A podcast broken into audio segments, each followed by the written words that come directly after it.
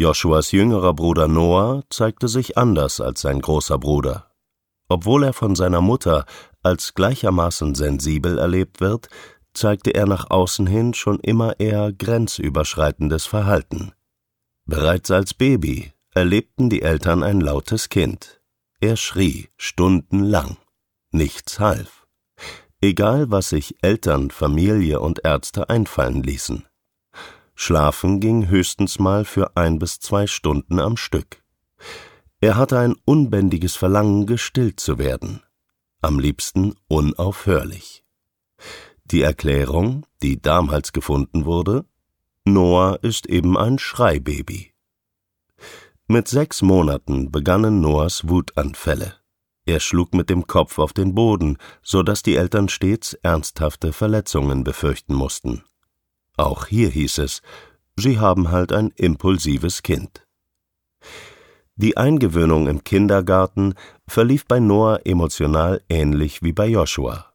Sein Kindergartenbesuch fand lediglich etwas regelmäßiger statt.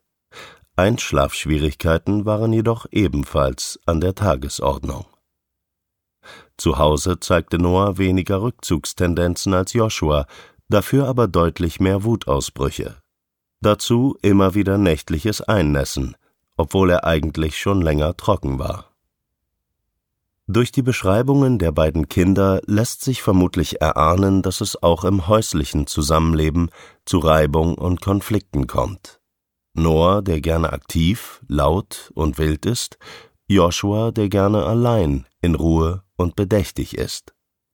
Wenn Noah aus dem Kindergarten kommt, steigt Joshuas Stresspegel schon von ganz allein, noch bevor Noah die Wohnung betritt. Nicht selten hat das auch direkten Einfluss auf seinen Blutzuckerspiegel. Wenn dieser aus dem Gleichgewicht gerät, werden Joshuas Sensibilitäten noch intensiviert. Möchte Noah gerne noch auf den Spielplatz, dann möchte Joshua lieber allein in seinem Zimmer sein. Möchte Noah mit seinen Spielsachen Lego-Männchen, Drachen, Kämpfer spielen, ist dies Joshua trotz geschlossener Türen und Kopfhörern viel zu laut. Ein gemeinsames Spiel der Kinder ist nur sehr selten und über einen kurzen Zeitraum möglich.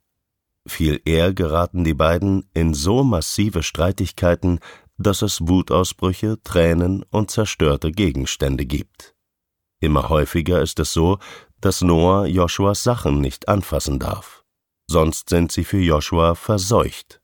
Er kann sie nicht mehr benutzen. Keine Erklärung, keine Beschwichtigung, kein Zauber hilft. Er hat diese Dinge dann unwiederbringlich verloren. Eine Zerreißprobe für die Mutter. Muss die Mutter dann auch noch einkaufen, bleibt die Frage, wann, mit wem und mit welchen Konsequenzen. Ein Einkauf im Supermarkt bedeutet gerade für Joshua maximalen Stress.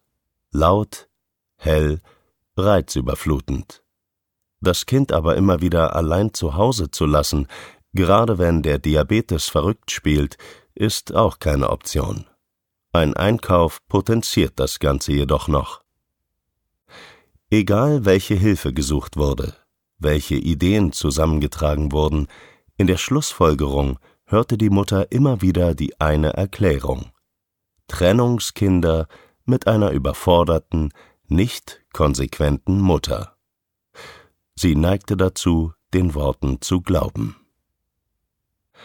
Erste Ansätze für die Mutter, doch mal über ihr schuldhaftes Versagen hinauszublicken, gab es, als der Vater der Kinder die Diagnose ADHS erhielt. Vorausgegangen waren viele Schwierigkeiten in seinem Alltag, die am Ende zum Burnout führten. Die Mutter begann in diesem Zusammenhang damit, sich in das Thema ADHS zu vertiefen und stieß wegen der ähnelnden Symptome auch immer häufiger auf den Begriff Autismus. Es passte vieles in unglaublicher Weise gut zu ihren Kindern. Und es würde einfach so viel erklären. Aber andererseits, was, wenn der Rest der Welt doch recht hätte und sie doch schuld sei an den Auffälligkeiten ihrer Kinder? Diese Frage ließ die Mutter nicht los.